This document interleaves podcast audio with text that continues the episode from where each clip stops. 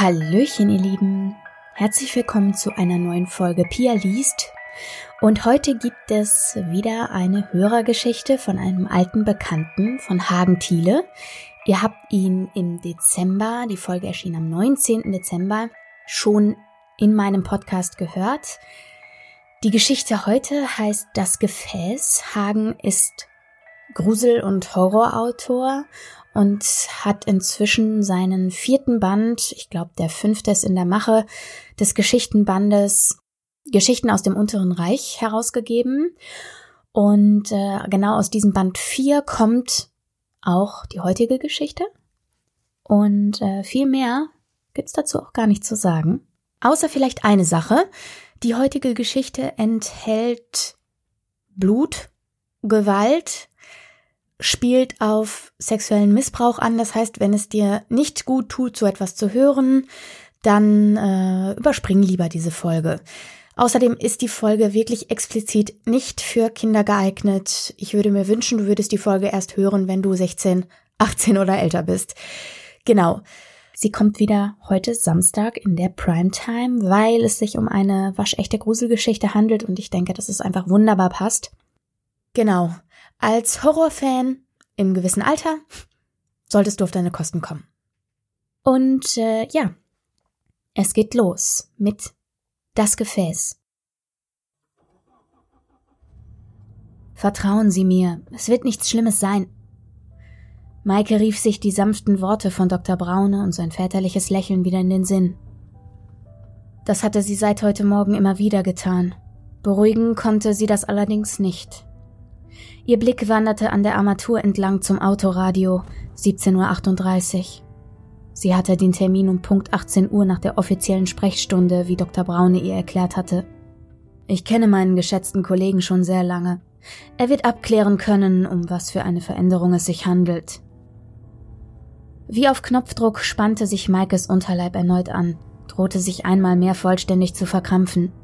Ihr blieb die Luft weg, Sie drosselte den Wagen und überlegte kurz, ob sie rechts ranfahren musste, als die schnurgerade Landstraße sich in der Ferne zu einem gräulichen Punkt verjüngte, der schnell näher kam. Sie holte tief Luft, zwang sich zur Ruhe und es gelang. Die Welt nahm wieder feste Konturen an. Ich muss aufpassen, murmelte sie vor sich hin und schaltete, da es bereits dämmerte, die Scheinwerfer ein. Wenn ich schon sterbe, dann doch wenigstens an meinem Gebärmutterkrebs. Maike war sich anders als Dr. Braune sicher, dass sie ernstlich krank sein musste. Was sollte ansonsten der Grund für die Schmerzen und die ausbleibende Periode sein? Zudem lag Krebs in ihrer Familie. Ihre Mutter und auch Großmutter waren beide langsam und qualvoll daran gestorben. In 200 Metern rechts abbiegen, sagte die schrille Frauenstimme des Navis und Maike zuckte zusammen. Dann konzentrierte sie sich. Inzwischen verlief die Straße durch einen dichten Wald. Eine Abzweigung konnte sie beim besten Willen nirgendwo entdecken. Sie ging vom Gas und hielt die Augen weiter offen. Ganz unvermittelt zweigte in wenigen Metern eine Schotterpiste, von Straße konnte nicht die Rede sein, ab und führte tiefer in den Wald. Maike schlug das Lenkrad ein und setzte die Fahrt im Schritttempo fort. Jede Bodenunebenheit entfachte den unterschwelligen Schmerz in ihrer Mitte auf ein neues, sie biss die Zähne zusammen. Vielleicht ist ja nur etwas mit der Verhütung schiefgegangen. Maike gab einen genervten Ton von sich. Als sie ihrer Freundin Susanne von der ausbleibenden Periode, der Übelkeit und den Schmerzen erzählt hatte, war das ihr erster Kommentar gewesen. Wenn es so einfach wäre, presste Maike hervor. Allein bei dem Gedanken an Sex mit einem Mann bekam sie immer noch Panik. Wie lange es gedauert hatte, um Vertrauen zu Dr. Braune zu fassen, nachdem ihre angestammte Frauenärztin die Praxis hatte aufgeben müssen. Ich bin so ein gottverdammtes Klischee. Sie schüttelte wütend den Kopf. Wie konnte ihr verfluchter Dreckskerl von Vater, der schon seit Jahren unter der Erde lag, noch immer so eine Macht über sie haben? Tief im Innern kannte sie die Antwort. Das, was er ihr als Kind angetan hatte, würde niemals heilen. Sicherlich, die äußeren Spuren waren irgendwann verblasst, doch ihre Narbenseele würde niemals frei von diesem Makel sein und auf immer verkümmert bleiben. Nie würde sie eine Beziehung führen können, ein normales Leben haben oder gar Kinder bekommen. Dann wäre Gebärmutterhalskrebs wenigstens keine Verschwendung von Erbgut. sie lachte schrill auf, während sich ihre Augen mit Tränen füllten. Noch einmal vollführte die Piste eine Linkskurve, dann lichtete sich der Wald und eine große Freifläche wurde sichtbar. Auf dieser ragte, umgeben vom herbstlichen Abendnebel, eine alte Villa auf. Der zweistöckige Bau war im typischen bergischen Stil gehalten. Schwarze Schiefern zierten die Wände, die Fensterrahmen und Läden waren in einem kräftigen Grün gestrichen, der Dachfirst strahlte in einem hellen Weiß. Vor dem Gebäude erstreckte sich auf etwa kniehohen Stelzen eine überdachte Veranda, zu der man über eine kleine Treppe gelangte. Auf beiden Seiten des Aufgangs standen Laternen, die Maike mit ihrem altmodischen Stil an einen Historienfilm erinnerten. Sie steuerte den Wagen über die Schotterpiste weiter auf das Anwesen zu. Linker Hand befand sich ein Parkplatz, der ebenfalls nur mit Schotter angelegt worden war. Warum ist hier niemand? Maike legte die Stirn in Falten und ging weiter vom Gas, bis der Wagen nur noch im Schritttempo voranschlich. Andererseits sollte sie das wirklich überraschen? Dr. Braune hatte doch seine Beziehungen spielen lassen, damit sein alter Kollege und Freund, der sonst nur Privatpatienten behandelte, sie nach der offiziellen Sprechstunde empfangen wollte. Vermutlich waren die anderen Patienten einfach schon seit längerer Zeit gefahren. Mein alter Freund ist eine fachliche Koryphäe. Vertrauen Sie mir, er weiß Rat. Seine Praxis liegt etwas abseits vom Wald in einem alten bergischen Herrenhaus.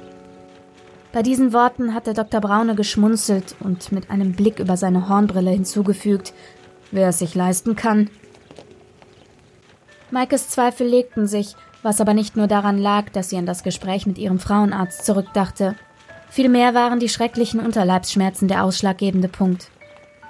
Als würde jemand mit einer heißen Klinge durch mein Innerstes pflügen, dachte sie und stieß ein Stöhnen aus. Der Wagen kam mit einem Ruck zum Stehen. Sie riss die Tür auf und stieg mühsam aus. Die kalte Luft, in der ein Duft von Wald und Moos lag, beruhigte sie, half ihr dabei, die gallige Übelkeit zu verdrängen, die mit den Schmerzen in ihr aufgestiegen war. Sie drückte die Hand gegen ihren Unterleib. Das hatte bislang immer geholfen, um die Krämpfe erträglicher zu machen. Maike zuckte zusammen. Unter ihrer Haut, nur ganz sanft, glaubte sie eine Bewegung gespürt zu haben. Sie schüttelte den Kopf. Das sind nur deine Muskeln, sie zucken wegen der Krämpfe. Natürlich bewegt sich dadurch dein Unterleib. Der Gedanke war rational, logisch und richtig. Er war beruhigend, und doch war er nur einen Dreck wert, sollte sie sich irren. Vielleicht ist ja nur etwas mit der Verhütung schiefgegangen, Maike keuchte, während sie mit stockenden Bewegungen zur Veranda ging. Susanne, ich könnte dich gerade echt erwürgen, zischte sie durch die aufeinandergepressten Zähne. Dann könnte man mich auch gleich Maria nennen. Maike erreichte den Treppenaufgang. Ein neuer Krampf schüttelte ihren Körper, sie krümmte sich und schielte aus der gebeugten Haltung die Stufen hinauf. Drei Stück. Drei Hindernisse, die ihr nun wie der Mount Everest vorkamen. Sie wollte gerade den Fuß auf die erste Stufe setzen, als die prunkvolle Eingangstür aufschwang. Maike hielt in der Bewegung inne und war überrascht, als sie eine Arzthelferin erblickte. Die junge Frau, die einen weißen Kasak trug, schenkte ihr ein Lächeln. Sie müssen Frau Niemeyer sein. Der Doktor erwartet Sie schon. Maike setzte zu einer Antwort an, aber im gleichen Moment zuckte es in ihrem Unterleib und ihr entfuhr lediglich ein langgezogenes Stöhnen. Schweißperlen rannen ihre Stirn und den Rücken hinab. Warten Sie, wir helfen Ihnen, sagte die junge Arzthelferin mit melodischer Stimme und trat zur Seite, um einer Kollegin Platz zu machen. Im Gleichschritt traten die beiden Frauen auf Maike zu und griffen ihr unter die Armbeugen, um sie zu stützen. Was geht hier vor? Das ist doch alles falsch, ging es ihr durch den Kopf, doch sie war zu schwach, um zu protestieren. Stattdessen ließ sie sich wie eine Puppe hinein in die Praxis schleifen. Ihre Füße schienen zu schweben, berührten weder die Stufen noch den Parkettboden, als das Dreiergespann das Innere betrat. Wie von selbst fiel hinter ihnen die schwere Tür zu. Edle Wandvertäfelungen, kunstvolle Gemälde, ein Kronleuchter. Die Eindrücke zogen wie Dia-Aufnahmen an Maike vorbei, die von den beiden Frauen den Gang entlang geführt wurde. Der muffige Geruch alter Häuser reizte ihre Nase und die Übelkeit brodelte in ihr. Dann bogen die Helferinnen links ab, folgten einem weiteren Korridor, an dessen Ende eine weiß gestrichene Holztür aufragte. Können wir etwas langsamer? Hauchte Maike und erschrak beim Klang ihrer schwachen Stimme. Nur eine kurze Pause. Sie drehte den Kopf zu der Arzthelferin, die sie zuerst begrüßt hatte. Auf ihrem Gesicht lag ein missfälliger Ausdruck. Nicht doch, Frau Niemeyer. Wir müssen uns nun beeilen. Es ist doch schon alles für Sie vorbereitet. Der Doktor wartet. Maike wandte den Kopf wieder nach vorne. Die weiße Tür war näher gekommen. Quatsch, flüsterte ihr Verstand. Türen kommen doch nicht näher. Wie zum Hohn schien das weiße Holzkonstrukt jedoch mit jeder Sekunde, jedem schmerzerfüllten Atemzug unaufhaltsam heranzurasen, immer näher, immer schneller. Dann schwang die weiße Tür auf.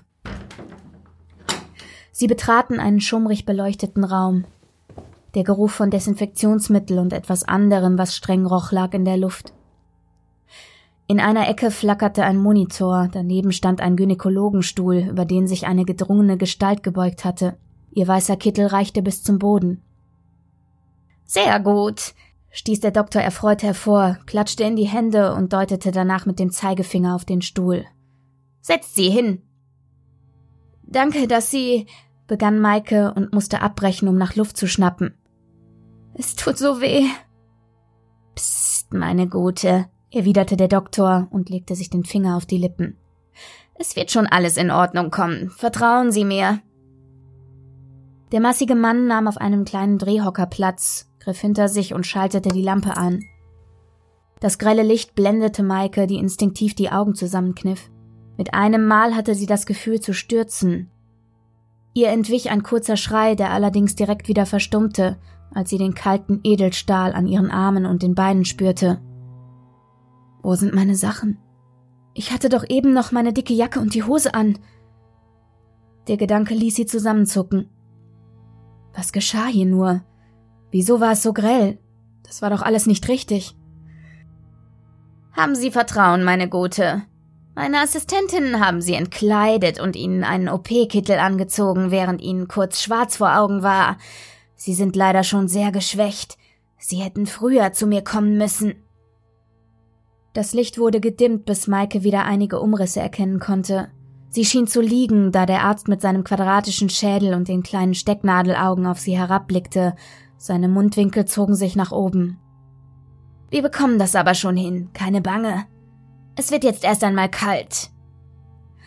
Maike war irritiert. Hatte sie die Frage, was mit ihren Sachen passiert war, doch laut ausgesprochen? Ja, es musste so sein. Warum sollte der Doktor sonst darauf eingehen? Sie wurde aus ihren Überlegungen gerissen, als sie wie angekündigt etwas Kaltes auf ihrem Unterleib spürte. Sie senkte die Augen, schielte an sich hinab. Dort fuhr der Arzt mit einem Ultraschallkopf über ihre Haut, die sich beängstigend spannte. Maikes OP-Hemd hatte er dafür weit nach oben geschoben. Währenddessen murmelte er einige unverständliche Worte und fuhr sich mit der Zunge über die wulstigen Lippen. Im Hintergrund standen die beiden Helferinnen. Weitere gesellten sich dazu. Was ist hier los? Maike wollte sprechen, doch ihre Zunge schien am Gaumen festgewachsen zu sein. Sie brachte nur ein ersticktes Geröchel hervor. Plötzlich packte sie ein neuer und besonders heftiger Krampf. Der Doktor lachte auf und wandte sich dem Monitor des Geräts zu, drückte ein paar Tasten und der Drucker begann seine Arbeit. Es tut so weh. Maike bäumte sich auf, doch Riemen hielten sie in ihrer Position. Weder konnte sie die Arme anheben noch die Beine schließen. Sie schaute wieder an sich herab. Ihr Bauch wölbte sich vor ihren Augen immer weiter nach oben. Glückwunsch! Sie tragen seinen Nachkommen in sich. Der Arzt wedelte mit dem ausgedruckten Ultraschallbild vor ihrer Nase herum, bevor er es zurück in das Ausgabefach legte. Es ging alles so schnell, dass Maike nichts von der Abbildung hatte erkennen können. Scheiße. Was ist hier los? Das ist nur ein Traum. Der verdammte Tumor ist aufgeplatzt und ich bin am Verbluten. Das ist nur mein Todestraum. Es muss so sein. Maike, das ist kein Traum. Du bist die Auserwählte. Du bist das reine und unbefleckte Gefäß. Dr. Brauner hat dir den Samen unseres Herrn eingepflanzt, als du wegen deiner letzten Routineuntersuchung bei ihm warst. Erinnere dich, es ist keine zwei Monate her. Ich sehe die Angst, die Verwunderung und den Schmerz in deinem Blick. Aber es wird alles gut, habe Vertrauen. Der Arzt wandte sich wieder von ihr ab und widmete sich einer alten Ledertasche, aus der er mehrere Ampullen und einige Spritzen hervorholte. Das ist nicht wahr. Maike wimmerte und kämpfte mit den Riemen, die sie unerbittlich festhielten. Ein grässlicher Laut, so als würde Stoff in zwei Hälften gerissen, erklang. Ich sehe da nicht hin. Ich sehe da nicht hin. Ich. Maikes Augen gehorchten nicht und schauten unweigerlich an ihr hinab. Ihre Haut war inzwischen so gespannt, dass sie an mehreren Stellen aufgeplatzt war. Blut bahnte sich seinen Weg nach oben und rann an ihr herab, formte ein scharlachrotes Liniennetz. Es ist zu groß. Schneidet es raus, bitte schneidet es raus. Ich flehe euch an, bitte. Leider können wir das nicht machen. Sein Sohn wird durch Schmerz in unsere Welt geboren. Du bist das Gefäß und deine Scheide ist der Flaschenhals, durch die er in die Welt des Fleisches gelangt. Der Arzt legte den Kopf schief und seine Mundwinkel zuckten.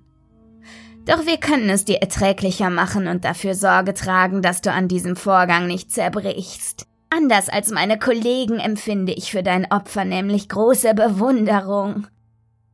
Mit diesen Worten setzte er die Spritze an Maikes Arm an. Sie spürte den Einstich nicht, aber der Feuerstrom, der sich daraufhin durch ihren Körper fraß, ließ sie noch einmal laut aufstöhnen. Sie warf sich in ihre Fesseln, schrie, schrie und schrie wie im Wahn. In ihre Schreie mischte sich der glockenhelle Singsang dutzender Frauenstimmen. Dann ließ Maike sich fallen. Der Schmerz verschwand zwar nicht, aber er wurde schwächer. Er war nun wie das Wüten eines weit entfernten Sturmes, bedrohlich und doch machtlos. Das Gesicht des Doktors erschien über ihr, ein zufriedenes Grinsen lag auf seinen Zügen. Jetzt sah Maike die Gesichter der Helferinnen. Erst waren es nur drei, doch bald folgten noch viele weitere. Unendlich viele lächelnde Gesichter beugten sich über sie und kamen näher heran, während sie ihren hohen Singsang zelebrierten. Ohne Vorwarnung schlug der Blitz ein. Maike, die erkannte, dass der Sturm in ihr schlimmer denn je wütete, schrie auf. Sie hatte das Gefühl, ihr Unterleib würde mit einem gewaltigen Beil in zwei Hälften geschlagen. In ihren langgezogenen Schrei, der nicht enden wollte, mischte sich ein weiterer Schrei. Es war der eines kleinen Kindes. Preiset den Sohn unseres Herrn, rief der Doktor und brach in schallendes Lachen aus. Der Frauenchor endete in einer hohen Note. Im gleichen Atemzug sackte Maike in sich zusammen. Dunkelheit legte sich über alles. Kälte. Ein Krampf. Das Ende? Ich will leben. Ich will leben. Ich will leben. Maikes Ruf gellte in ihrem kleinen Schlafzimmer einen Moment nach. Dann klopfte der Nachbar, der eine Tür weiter wohnte, gegen die Wand. Halt die Schnauze! Manche wollen nach der Nachtschicht schlafen!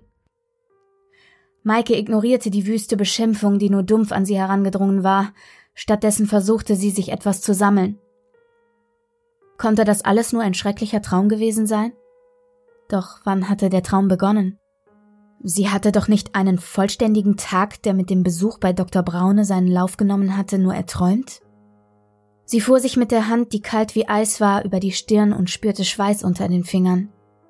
Auch ihr Haar war klitschnass. Vielleicht war es ja nur ein Fiebertraum? Sie verzog das Gesicht. Letztlich gab es nur einen Weg, um das herauszufinden. Sie packte die Bettdecke mit beiden Händen, ihre Finger schlossen sich krampfhaft um den Stoff. Wenn ich die Decke wegziehe, wird alles in Ordnung sein. Sie atmete tief ein, dann riss sie die Decke zur Seite. Nein, es war nicht in Ordnung. Nicht ansatzweise war irgendetwas in Ordnung.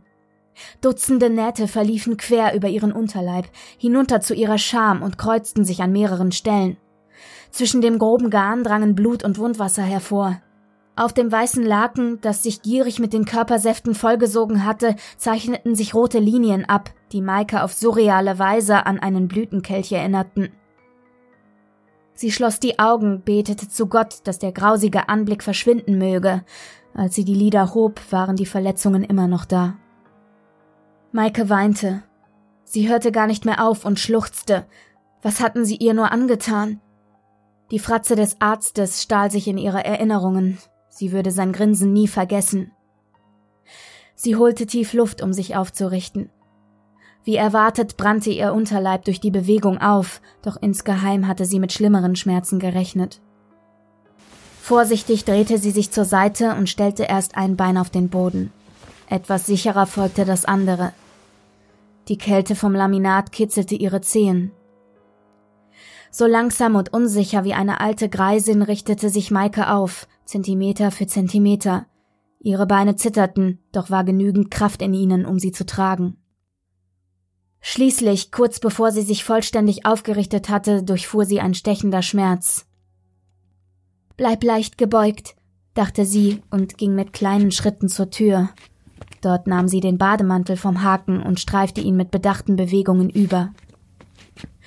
Ihr Ziel war das Wohnzimmer, in dem das Telefon stand.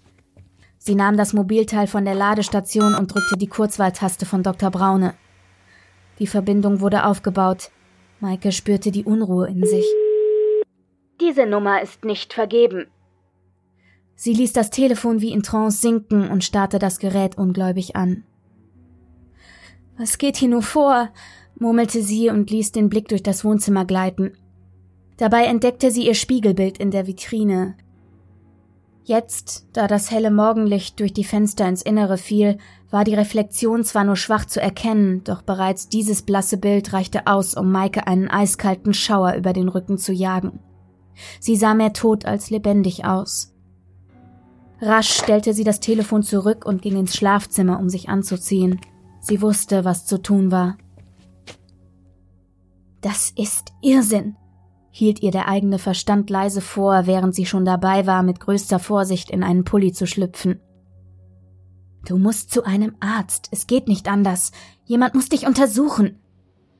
Sie schüttelte den Kopf und kramte in der Kommode eine weitgeschnittene Jogginghose hervor. Keine Ärzte mehr. Nie wieder. Du bist viel zu schwach. Du musst dich jetzt wenigstens ein wenig ausruhen. Du kannst nicht in deinem Zustand fahren. Sie setzte sich aufs Bett und streckte die Füße durch die Hosenbeine.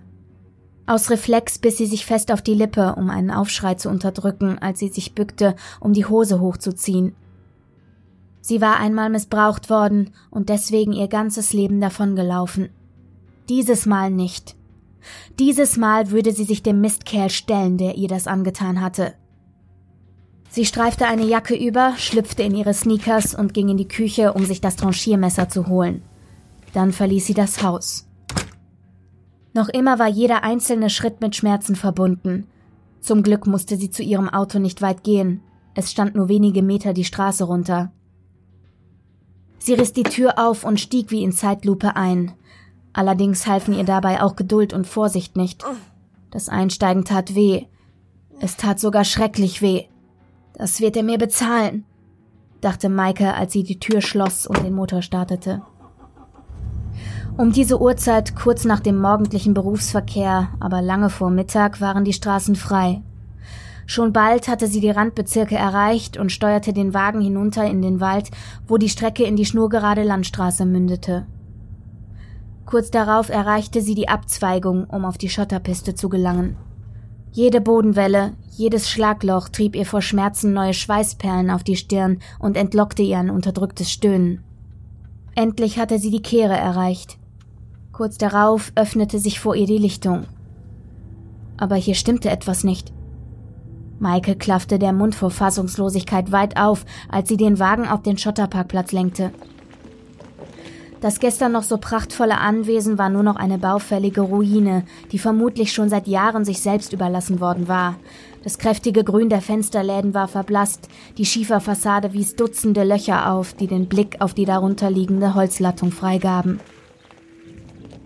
Dreh um. Das kann nicht gut enden. Maike gab einen verächtlichen Laut von sich. Sie hatte jahrelang auf diese ängstliche Stimme in ihrem Kopf gehört. Heute war die Zeit gekommen, es anders zu machen. Entschlossen stieß sie die Tür auf und quälte sich aus dem Wagen hervor. Der Kies knirschte unter ihren unbeholfenen Schritten, als sie sich langsam der Veranda näherte. Allerdings erkannte sie schon aus der Ferne, dass nicht einmal die mächtige Eingangstür noch in ihren Angeln hing. Sie lag halb vermodert neben den Stufen. Kraftlos, aber entschlossen schleppte Maike sich die kurze Treppe hinauf und verwünschte sich selbst jedes Mal, wenn sie ein Bein vor das andere setzte. Ich renne nicht weg. Der Gedanke spendete ihr Kraft. Sie hatte nichts mehr zu verlieren. Sie wollte nur Genugtuung. Völlig außer Atem stolperte sie ins Innere, nahm beim unkoordinierten Torkeln nur am Rande wahr, wie übel die Zeit dem Gebäude auch hier mitgespielt hatte, und folgte dem Flur immer weiter geradeaus. Ein Bildfetzen flackerte wie die verblasste Erinnerung aus einem Fiebertraum auf. Ja, hier musste sie sich links halten.